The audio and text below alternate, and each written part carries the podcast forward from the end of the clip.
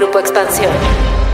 Enviar un mail, ver una película por streaming, comprar en Amazon o Mercado Libre o incluso hacer una videollamada se han convertido en acciones cotidianas en la pandemia, pero cada una supone un impacto ambiental no solo en forma de emisiones de dióxido de carbono, sino también en demanda de agua y tierra, pues generamos una huella de carbono en la transmisión de datos. De acuerdo con Greenpeace, este tema genera entre 25.000 y 35.000 toneladas de dióxido de carbono por día.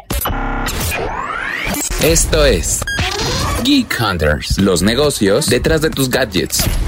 Geek Hunters. Buenos días, buenas tardes, buenas noches. Bienvenidos una vez más a Geek Hunters. Yo soy Erendira Reyes, editora de la Mesa de Tecnología en Grupo Expansión. Hola a todos los Geek Hunters. Yo soy Fernando Guarneros, reportero en Grupo Expansión. Y sí, pues hoy vamos a hablar de un tema que es muy relevante, creo que en la, en la cotidianidad de todos, pero que también eh, se, vuelve un, un asunto muy relevante justamente como en el, en el contexto en el, en el, que nos encontramos, porque estamos en la antesala de la Conferencia de las Naciones Unidas sobre Cambio Climático 2021, que se celebrará a finales de, de octubre e inicios de noviembre en Glasgow, Escocia. Entonces, teniendo este tema de coyuntura, también queremos abordar los esfuerzos y acciones que están llevando a cabo las empresas de tecnología de cara al 2030, porque eh, pues el, compromiso que han generado todas estas eh, compañías para reducir esas huellas de carbono también es un tema del que, del que tenemos que platicar, del cual tenemos que poner bajo el análisis. Para, para comenzar a abrir la, conversación, quisiera mencionar algunos ejemplos de estas tecnológicas que están llevando a cabo eh, ciertas acciones. Para mencionar un caso, Google, que, se comprometió a ser una empresa verde hacia 2030. Eh, a partir de que sus centros de datos e infraestructuras funcionen con energías libres de carbono, mientras que los correos electrónicos de Gmail, las búsquedas a través de Chrome, que es un navegador, o las reproducciones en YouTube también pretenden que ya no generen dióxido de carbono. Por otra parte, eh, otros casos como Microsoft también tienen compromisos muy afines a este objetivo. En 2030 ellos anunciaron que quieren ser una empresa carbono negativo, es decir, que eliminan más dióxido de carbono del que emiten además de que van a eliminar los plásticos de sus empaques al 100% en el 2025. Entonces, a partir de estos ejemplos, vemos cómo las, las empresas comienzan a, a tomar ciertas decisiones eh, que también impactan un poco en la, experiencia del usuario final. Es decir, creo que todos eh, usamos estos, estos aparatos tecnológicos y los seguiremos usando. Entonces, eh, generar una perspectiva responsable con el medio ambiente en, en, torno a la tecnología se convierte en un tema fundamental en este, en la actualidad. ¿No lo crees así, Eren? Súper sí, la verdad es que luego no nos detenemos a pensar, o sea, pensamos, y lo platicaba hace mucho con amigos, que el hecho de estar en, en, casa está generando menos contaminación. Y al inicio de la pandemia creo que fue un tema recurrente que decían que había espacios que se estaban recuperando, que había eh, justo menos eh, impacto ambiental en algunas zonas, hay menos tráfico, etcétera. Pero la realidad es que también mientras estamos navegando por Internet, estamos generando una huella ecológica importante. Algo que luego no platicamos y que a veces es, complicado también platicar. Es decir, bueno, me, encanta la tecnología, pero esta misma tecnología pues también tiene un impacto y es, es mucho consumo, ¿no? Y por lo menos justo cuando platicaba de este tema con un amigo, él me decía que él se sentía culpable de la creación de necesidades que de repente tenemos en, en casa eh, a partir de la pandemia, ¿no? O sea, él sentía que no necesitaba, por ejemplo, utilizar tantos audífonos o tantos tipos de audífonos hasta que llegó la pandemia y dijo, ah, es que estos son más cómodos para que yo pueda tomar mi clase, pero estos son más cómodos para que salga al mercado a comprar cosas, pero estos son cómodos para estar haciendo ejercicio. Y, y, muchas veces como que él mismo decía, pero es que ¿para qué necesito necesito tantos audífonos que finalmente me van a generar una huella de carbono mayor pues también platicando en corto con, con, este amigo decíamos, bueno, obviamente recae una parte importante de, la responsabilidad hacia el medio ambiente en el usuario final, pero es bueno conocer qué es lo que están haciendo también las empresas y comprender también ciertas actitudes de parte de las empresas hacia algunas tendencias que pueden ser en cierta forma benéficas para, para el medio ambiente. Algo que pasó y que justo fue eh, controvertido en algún punto fue el caso de Apple, que, justo de repente dijo, voy a dejar de, poner el cubito de, conexión en, los nuevos iPhone y que muchos dijeron, no, pero ¿cómo es posible? Pero si son así, ¿por qué no mejoran incluso la vida útil de los cables que se conectan justo a este cubito? Y empezaron a hacer un montón de burla y, empezaron a, a mover mucho en redes este tema. E incluso hubo de parte de, otras empresas, de otras compañías, algunas publicaciones que se burlaban del anuncio que había hecho Apple. Y bueno, ellos justificaron como tal estaban tomando esta decisión por un asunto de medio ambiente, porque querían reducir justo la cantidad de plástico, la cantidad de electrónicos que necesitan las personas allá afuera y pues que un solo cubito al final del día podría servir para este pues distintos dispositivos de la marca. Después de que justo anunció esto Apple, eh, de repente otras tecnológicas como Samsung o incluso Xiaomi también dijeron que ya no iban a tener el cubito y pues muchas personas dijeron, es que ¿por qué no? O sea, al final eh, para nosotros sí es útil. Ha habido y abierto otras discusiones como el de la de la Unión Europea que busca también justo eh, estandarizar eh, las conexiones para que justo con un mismo cargador de una cosa puedas conectar entonces cinco dispositivos de distintas marcas, lo que me parece una buena idea y que bueno, ahí por ejemplo Apple, que era como el precursor de esta tendencia, de repente dijo, ay no, es que a mí me afecta porque pues las conexiones no puedo tenerlas igual.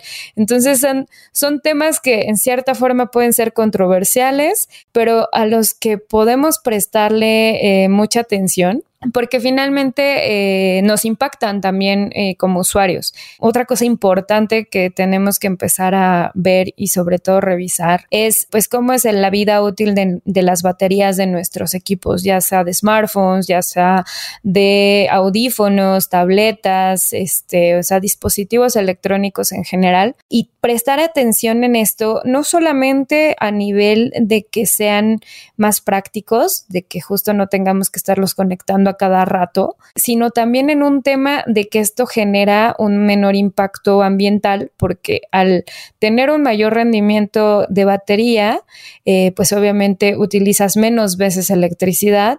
Eso se traduce en que eh, la batería debe de durar eh, más en cuanto a vida útil, o sea, en lugar de que te dure dos años, debería de durar tres, cuatro o más años la batería se vuelven temas relevantes, eh, aspectos técnicos como el tipo de procesador que tiene un teléfono o el tipo de procesador que tiene una televisión, porque también manejan la energía de una forma distinta. O sea, muchas veces vemos como, ah, Snapdragon número X eh, versus MediaTek número X, y entonces cuando vemos las especificaciones técnicas, cobra mucho sentido el decir, ah, con razón, este equipo es capaz de durar dos días sin tener que conectarse ninguna sola vez a la electricidad, a eh, este equipo solamente me brinda 24 horas, aunque lo esté usando de manera ruda, cualquiera de los dos. Entonces, ese tipo de aspectos técnicos también eh, son relevantes para los usuarios finales,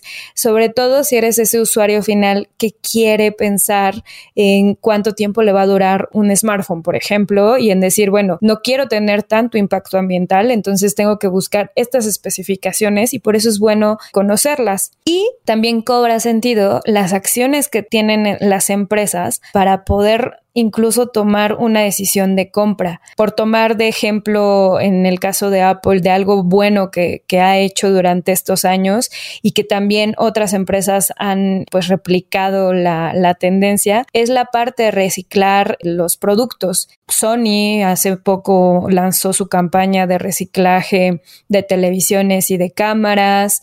Eh, Samsung todo el tiempo en cada preventa busca que la gente vaya con cualquier dispositivo cualquier marca para que vean cuánto dinero te pueden dar por ese dispositivo y te dan cupones para sus mismos productos. Y bueno, en el caso de Apple, que fue uno de los que eh, anunció de manera muy rimbombante a su robot Daisy, pues se trata justo de un robot encargado de reciclar iPhones y eh, solamente en 2020 evitó que 39 mil toneladas métricas de desechos electrónicos llegaran a basureros, lo que bueno, finalmente también ayuda a que como usuarios digamos, ok, tal vez quiero un iPhone que va a terminar reciclado o tal vez no quiero un iPhone y quiero irme por estas otras opciones, pero que finalmente también crea conciencia a la hora de qué hacer con nuestros electrónicos que ya no vamos a utilizar, que vamos a tal vez desechar o que lo estamos pensando en desechar y que en lugar de hacer esto, pues podemos mandarlos a, las distintas tecnológicas para que los puedan reciclar y para que sobre todo en el desarrollo de sus nuevos productos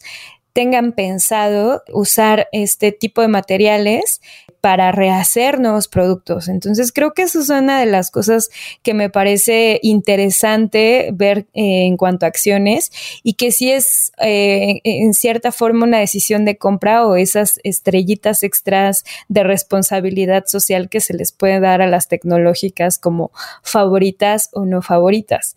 Un poco retomando el inicio, tú, Fer, que creo que hace poquito platicaste del tema con, con, Netflix. El tema del streaming también mientras vemos Netflix lamentablemente contaminamos. Entonces también están tomando acciones en este tema, ¿no, Fer? Sí, justamente 2020, todavía 2021 que no hemos terminado.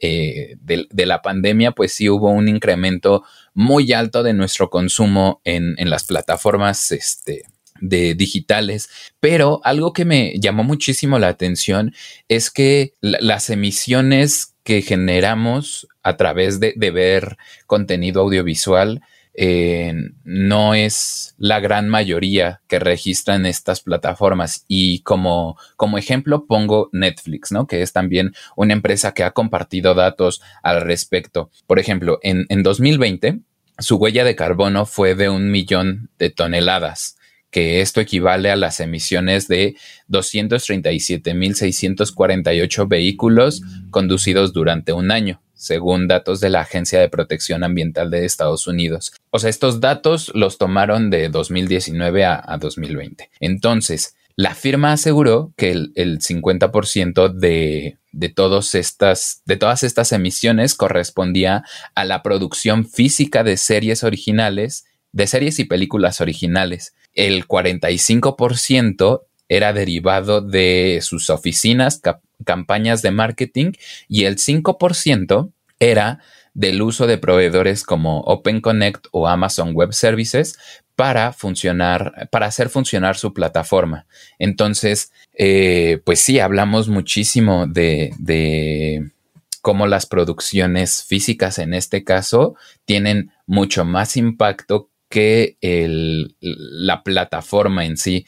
Entonces, si se comparan los datos de 2020 con los de 2019, la huella de carbono para Netflix fue un 14% menor y precisamente fue porque la compañía pues no tuvo, no tuvo la oportunidad de, producir tantas eh, películas en físico, ¿no? Por, por la contingencia, las este, medidas de, las medidas sanitarias de, del COVID, pues no, no les permitieron hacer, hacer estas producciones. Y entonces, a pesar de ello, también tienen una perspectiva. Te digo, eh, el caso es de Netflix porque es el que ha compartido eh, sus, sus, datos y también anunciaron planes también para, para reducir las emisiones internas de la compañía. Por ejemplo, anunciaron un proyecto de conservación de áreas naturales en, en, riesgo como bosques tropicales con el fin de neutralizar las emisiones indirectas. Y asumieron compromisos de recuperar pastizales, manglares e incluso suelos saludables también para colaborar con la eliminación del carbono en la atmósfera. Tener en cuenta este tipo de iniciativas por parte de las empresas creo que también es valioso porque justamente están asumiendo la responsabilidad ambiental que tienen. Incluso hace unos días también hablábamos de cómo Netflix preparó como una, una colección de, de títulos relacionadas con el medio ambiente para inspirar a la gente, para eh, llevarles a las personas eh, asuntos que tienen que ver con el cuidado del medio ambiente. Y creo que ese tipo de, de proyectos también pueden ser valiosos para la gente, ¿no? Algunos a través del cine, o más bien muchísima gente se inspira o se puede llegar a inspirar a través del cine. Creo que esos planes de, de sostenibilidad que tienen las compañías son, son relevantes para los usuarios también en cuanto al compromiso de las marcas. Súper, sí, la verdad es que luego no te pones a pensar como en todo lo que se puede generar detrás de de, de, lo que estás viendo, ¿no? En la pantalla, o sea, de, de, estar siguiendo tu serie favorita y que tal vez solamente estás pensando en esta culpa que se genera, ¿no? De, bueno, ya pasé tantas horas, yo consumí tanto de energía, eh, ya se transmitieron estos datos a través de un data center, que finalmente los data centers son de las infraestructuras que más energía necesitan, o sea, necesitan electricidad, necesitan muchísima agua para poder enfriar eh, todas las computadoras que están dentro de los data centers y eso pues genera un impacto ambiental entonces, es el tras bambalinas que hay en la tecnología y que, bueno, lamentablemente tienen que crear acciones en torno a estos temas. Y sí, ¿no? Muchas veces dicen que es complicado ser ambientalista y ser capitalista al mismo tiempo. Pues sí, es muy complicado porque se consume, pero la idea es que se reduzca un poco el consumo. Y si es en, masa a partir de las empresas, pues es mucho mejor. Y si además hay conciencia aparte de los usuarios, pues también eso eh, aporta bastante a que este impacto ambiental que constantemente nos están diciendo que ya va a generar o que ya no tenemos tiempo, pues realmente también nos cambia el chip y empecemos a tener otros hábitos. Un hábito que se nos ha quedado mucho también a partir de la pandemia es el tema del e-commerce, de las compras en línea y bueno, uno de los culpables, la verdad, en que las, de que las emisiones de dióxido de carbono sean mayores, no solamente por el tema de los empaques y el tema que ya comentábamos de transmisión de datos, sino porque también eh, se requiere justo de una infraestructura para que se puedan distribuir los paquetes. Obviamente, la logística de última milla eh, fue uno de los sectores que más creció también en el 2020 y ahorita en 2021 y pues es el responsable del 25% de las emisiones de dióxido de carbono y además representa un 50% de los vehículos que utilizan diésel que se ven en las ciudades. Entonces, si obviamente hay más coches que están eh, trasladándose en la ciudad para poder hacer las entregas que estamos nosotros pidiendo, pues obviamente hay un mayor impacto. Y algunas predicciones eh, ya están incluso señalando que hacia, hacia el 2030, pues obviamente un 60% de la, de la población va a vivir en grandes ciudades y eso también va a generar que muchas de estas ciudades pues también consuman a través de, Internet productos. Entonces, sí está bien padre, eh, muchas veces a mí me ha eh, impactado mucho el tema, por ejemplo, de las entregas en 24 horas. Eh, tenemos centros de distribución muy cerca de la Ciudad de México de las grandes empresas de e-commerce eh, y eso reduce un poco la huella de carbono que tenemos. Pero en algunos países, sobre todo en Europa, lo que hacen es que te miden justo cuál es el impacto que tiene un producto también en el tema de las emisiones de carbono que generó no solamente para su producción, o sea, no solamente, por ejemplo, pensemos en la producción de una cerveza, la cantidad de agua, la cantidad de vidrio, la cantidad de insumos eh, para, para producirlo, sino que también te ponen desde dónde tuvieron que importarla, eso que generó a nivel del el transporte aéreo, que generó a nivel de eh, la estancia en, en un almacén y también qué generó el, el viaje que hizo hasta tu casa. Entonces, todo eso es una, es una huella ecológica que generan los productos y que muchas veces cuando estamos en casa y nos da flojera tal vez ir a la farmacia o nos da flojera ir al súper, pues hay que pensar más de dos veces eh, si realmente vale la pena generar toda esa huella de carbono o decir, bueno, creo que voy a caminar 5 o 10 cuadras o lo que esté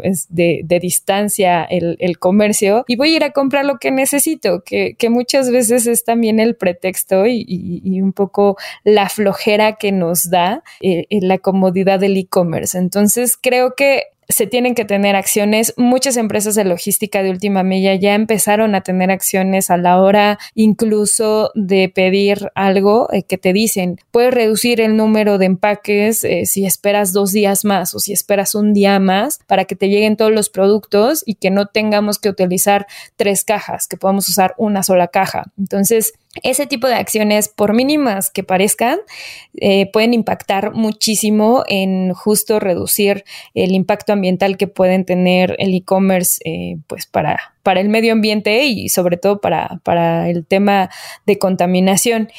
Y ya podremos estar hablando de esto y seguramente vamos a estar hablando de esto más a fondo en otros episodios, pero un poco a manera de conclusión, mi Fer, ¿cuáles serían vamos, los consejos que tú podrías dar para ser un poco más conscientes ambientalmente hablando? Ah, pues ahora que mencionaste el, tema del comercio electrónico, creo que justamente esas opciones de optimizar los envíos, tal vez no, no ser tan ansioso y querer todo al día siguiente, son, son dinámicas que pueden ayudar al medio ambiente, ¿no? Creo que, pues sí, son, son cosas que en mayor o menor medida van a contribuir también al cuidado del medio ambiente, así como usar interruptores con los cuales eh, se, interrumpa la emisión de energía cuando detectan que no están eh, usándose ciertos dispositivos o los, o los que los tienes conectados, ¿no? También, o sea, son propuestas muy geeks que, pueden ayudar a, cuidar el ambiente, por ejemplo, el, uso de focos inteligentes también a los cuales vas programando para, para usarlos en ciertos horarios que tal vez mejor aprovechar la, luz del, del, día, incluso termostatos también que se pueden programar a través del, del teléfono inteligente. Al final creo que ser una persona que se preocupa por el medio ambiente no está peleado con usar todas estas herramientas tecnológicas y más bien creo que el chiste aquí es encontrar el equilibrio para tener estas mejores condiciones de vida, pero tal vez con los menores impactos al medio ambiente posibles. Pues muy de acuerdo, Fer. La verdad es que cuesta luego trabajo decir como me gusta mucho la tecnología, eh, me encanta tener lo último, pero también digo, híjole, de verdad lo último es súper necesario tenerlo. Ya dabas estos consejos que pueden pues los Geek Hunters eh, llevar a cabo. Yo en el caso, por ejemplo, de reciclaje, o sea, más allá como de los comunes, de los que ya se conocen mucho, como es el tema del reciclatrón que es algo que se lleva a cabo cada año y que siempre hay convocatorias. Este, también hay opciones de parte de las tecnológicas para justo reciclar tecnológicos, para ampliar la vida útil de los dispositivos. En caso de que, por ejemplo, sean súper fanáticos de estar cambiando cada año de teléfono, pues igual piensen en eh, donar este, este dispositivo para, para, alguien más, que alguien más lo pueda utilizar em, y también usarlos de, de, manera responsable, salvaguardarlos de manera responsable, porque también tener dispositivos electrónicos en casa sin usarse generan contaminación al interior de departamentos y de casas. Entonces, ahí llevamos algunas notas en expansión de las que hablamos más a detalle de, de estos temas. Entonces, tampoco es tan buena idea eh, tener tantos electrónicos en casa sin utilizar, porque pues obviamente también emiten eh, los mismos residuos que se necesitan, este, pues ahora sí que salir al aire, pues también salen al aire eh, en casa. Entonces se tiene que tener un tratamiento especial. Y También hay un par de aplicaciones que justo sirven para eh, aprender a reciclar, ya sea las cajas que tenemos eh, a partir de e-commerce. Está Olio, que es una aplicación que está muy enfocada en justo eh, reducir la basura y, reducir lo que todos los días desechamos. Y también hay otra aplicación que se llama FreeCycle, que también es una aplicación que está con presencia a nivel global y que también es una muy buena opción para, para, poder reciclar electrónicos. Podríamos justo estar hablando de este tema muchísimo más tiempo, pero pues toca cerrar el episodio de hoy. Recuerden que tenemos una nueva sección que se llama Geek of the Week, eh, que bueno, vamos a estar llevando durante estos episodios y la vamos a estar promocionando, así que denle mucho amor. No me queda más que decirles que nos dejen todos sus comentarios, dudas, experiencias, incluso recomendaciones ambientales a través, a través del hashtag Geek Hunters en las redes sociales de Expansión MX o si no en nuestras redes personales que tiene mucho que no las damos a conocer y que pueden encontrarnos en mi caso como Eresina Eresina en Twitter para que nos puedan escribir o Eres Eresita en Instagram y a ti Fer ya para que te despidas y para que puedas dar tus redes, ¿dónde te encuentran? A mí me pueden encontrar en Instagram o Twitter como Warolf-bajo y ahí justamente pues estaremos recibiendo sus comentarios, recomendaciones o quejas. Sí, también quejas las recibimos. Pues bueno, ahora sí que nos escuchamos la próxima semana y déjenos sus comentarios, no nos olviden. Geek of the Week. Twitch, la plataforma de streaming, fue víctima de un hackeo a partir del cual se filtraron 125 GB de información como el código fuente del servicio, contraseñas cifradas y detalles sobre los pagos que dan a los creadores de contenido, entre otros elementos. Esta información se dio a conocer en un foro de 4chan por un usuario anónimo quien compartió un archivo torrent que contiene, según esta persona, la totalidad de Twitch, pues incluyen el conjunto de cambios que ha sufrido la plataforma desde sus inicios aunque la empresa reconoció la vulneración, no se han producido consecuencias puntuales sobre el tema. Sin embargo, hay varias teorías al respecto. Las primeras informaciones apuntan a que el ataque no fue causado por motivaciones económicas. De acuerdo con la información disponible detrás del ataque, estuvo un hacktivista que busca dañar a la empresa por no tomar medidas contra el odio, pues esta violación se produce inmediatamente después del ataque de mediados de septiembre contra la empresa de alojamiento web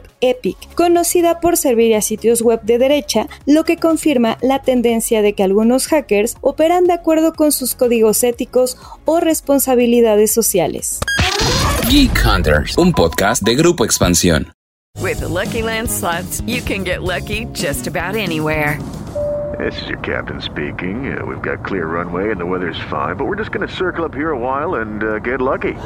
No, no, nothing like that. It's just these cash prizes add up quick. So I suggest you sit back, keep your tray table upright, and start getting lucky. Play for free at LuckyLandSlots.com. Are you feeling lucky? No purchase necessary. Void where prohibited by law. 18 plus terms and conditions apply. See website for details.